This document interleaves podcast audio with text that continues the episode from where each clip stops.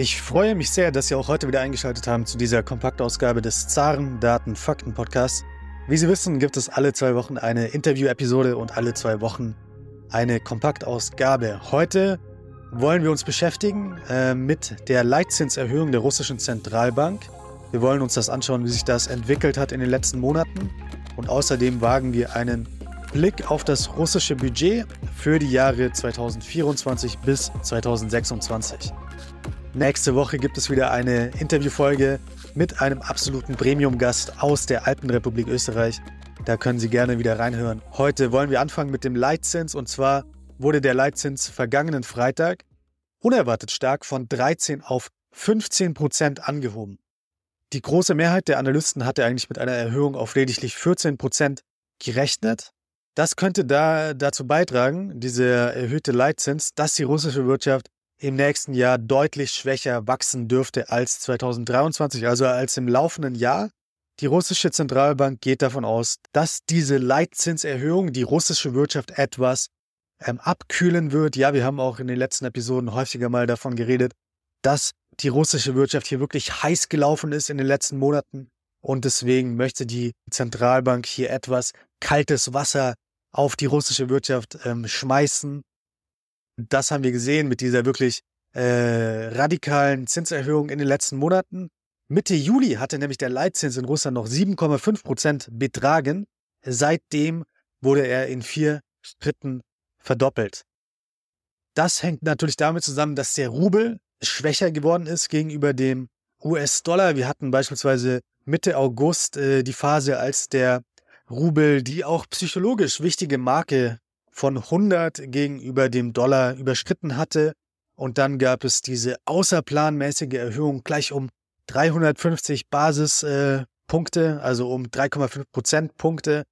Und äh, zuletzt war der Leitzins da noch um einen Prozent erhöht worden auf 13 Prozent Mitte September und jetzt nochmal zwei Prozent Erhöhung. Also 15 Prozent ist hier wirklich eine knallharte Ansage der russischen Zentralbank die hier versucht, die Inflation in den Griff zu bekommen, denn da der Rubel ja an Wert verloren hatte, ging es mit der Inflation etwas nach oben. Äh, die Experten gingen eigentlich davon aus, dass die Inflation in Russland 2023 bei ca. 6 äh, Prozent liegen sollte. Jetzt äh, die neue Prognose der russischen Zentralbank geht davon aus, dass die Inflation etwas höher liegen wird, nämlich bei 7 bis 7,5 Prozent. Und bisher war die russische Zentralbank eben davon ausgegangen, dass die Inflationsrate von 6 bis 7 Prozent am Jahresende stehen könnte, aber durch die Rubelschwäche jetzt eben eine etwas andere Prognose für das Jahr. 2024 erwartet dann die Zentralbank aber einen Rückgang des Anstieges der Verbraucherpreise auf 4 bis vielleicht 4,5 Prozent. Behalten Sie im Hinterkopf, das Ziel, die angestrebte Inflationsrate der Zentralbank Russlands ist 4 Prozent und die Zentralbank geht davon aus, dass dieses Ziel 2025 erreicht werden könnte. Vergleichen wir das mit Deutschland. In Deutschland ist die Inflation im, am Jahresende, haben uns die Experten gesagt, bei etwas unter 6% wahrscheinlich die neuesten äh, Daten, die wir bekommen haben. Die sehen da relativ positiv aus, dass auch die Inflation hier wieder etwas runtergeht. Behalten Sie auch immer im Hinterkopf, natürlich, die Inflation ist ein interessanter Indikator, aber ganz wichtig sind natürlich die Realeinkommen. Das heißt, wie viel Geld haben die Leute im Geldbeutel am Jahresende, wie viel wird durch die Inflation aufgefressen. Wenn die Einkommen mehr steigen als die Inflation, dann erhöhen sich die Realeinkommen. Wenn die Inflation höher ist als die Einkommen, dann geht es bergab mit den Realeinkommen und das ist ein ganz wichtiger Indikator, den wir uns in einer anderen Episode wahrscheinlich mal im Detail nochmal anschauen für Russland, für Deutschland und wie das äh, generell aussieht. In der letzten Sitzung der Zentralbank hat die Zentralbank hier auch ihre Wachstumsprognose für das laufende Jahr etwas angehoben. Sie geht jetzt davon aus, dass die russische Wirtschaft 2023 zwischen 2,2 und 2,7 Prozent wachsen soll. Damit nähert sich ähm, die Zentralbank hier der Regierungsprognose an. Die Regierung, die russische Regierung geht davon aus, dass 2023 die russische Wirtschaft um circa 2,8 Prozent wachsen sollte. Es gab jetzt Aussagen auch vom Premierminister Michael Mishustin, der gesagt hat, von Januar bis September sei die russische Wirtschaft schon um 2,8 Prozent gewachsen. Also vielleicht kommen wir hier bei etwas über 2,8 Prozent am Jahresende hinaus. Wir beobachten das Ganze weiter. Es gibt auch immer wieder noch nachträgliche Revisionen. Beispielsweise, wir halten Sie das Jahr 2021 im Hinterkopf. Damals waren die ersten Schätzungen von Rostat, dass die russische Wirtschaft um 4,5 Prozent gewachsen ist. Dann gab es eine Revision. Man ging dann von einem Wirtschaftswachstum von fast 6 Prozent. Also die endgültige Zahl für das Jahr 2023, die werden wir wahrscheinlich erst 2024 oder 2025 haben. Aber alle sind sich mittlerweile einig, dass das russische Wachstum 2023 über 2% liegen dürfte. Da schauen wir auch nochmal in die Tabelle hinein, die wir hier vorliegen haben, nämlich dort sind alle wichtigen Prognosen für die russische Wirtschaft aufgelistet. 2023 soll die russische Wirtschaft wachsen. Alle sind sich quasi einig, dass es zwischen 2 und 3 Prozent mittlerweile liegen sollte. Wir haben hier einen wirklichen Konsens mittlerweile. Focus Economics ist ja ein kleiner Ausreißer. Die Prognose wurde am 4. Oktober veröffentlicht. Sie gehen nur von einem Wachstum von 1,3 Prozent aus. Und die positivste Prognose, die wir bis jetzt haben, kommt von der ING Bank aus Amsterdam. Sie gehen von einem Wirtschaftswachstum von 3 Prozent für Russland 2023 aus. Für das nächste Jahr haben wir auch die Prognosen.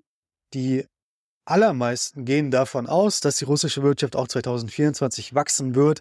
Es gibt nur die UniCredit aus Mailand, die davon ausgeht, dass die russische Wirtschaft 2024 stagnieren wird. 0,0% Wachstum, aber ansonsten haben wir eigentlich einen Konsens. Die russische Zentralbank geht davon aus, für 2024, dass die russische Wirtschaft um 0,5 bis 1,5% wachsen dürfte.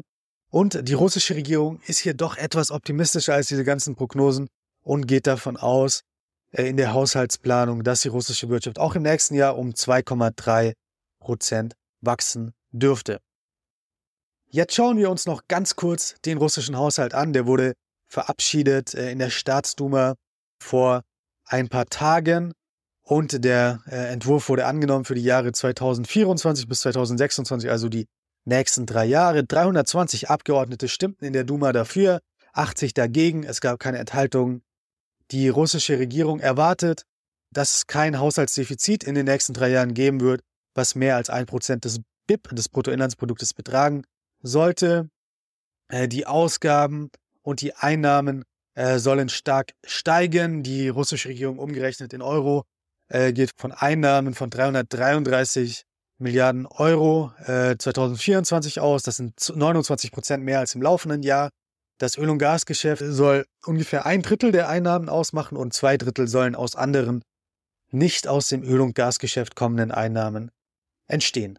Die Ausgaben äh, steigen auch auf äh, 370 Milliarden Euro unge ungefähr. Also das sind ungefähre Daten. Äh, mit dem Rubelkurs ändern sich ja auch immer diese Zahlen in Euro.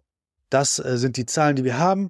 Und der Finanzminister Anton Siluanov geht davon aus, dass das Haushaltsloch 2024 0,9 Prozent des Bruttoinlandsproduktes sein soll. Um den Haushalt dann auszugleichen, möchte Russland ähm, ein paar Milliarden aus dem Nationalen Wohlfahrtsfonds entnehmen. Für 2024 rechnet man hier mit 13 Milliarden äh, Euro, die da dem äh, Nationalen Wohlfahrtsfonds entnommen werden sollen. Das äh, behauptet das äh, Wirtschaftsmagazin Forbes.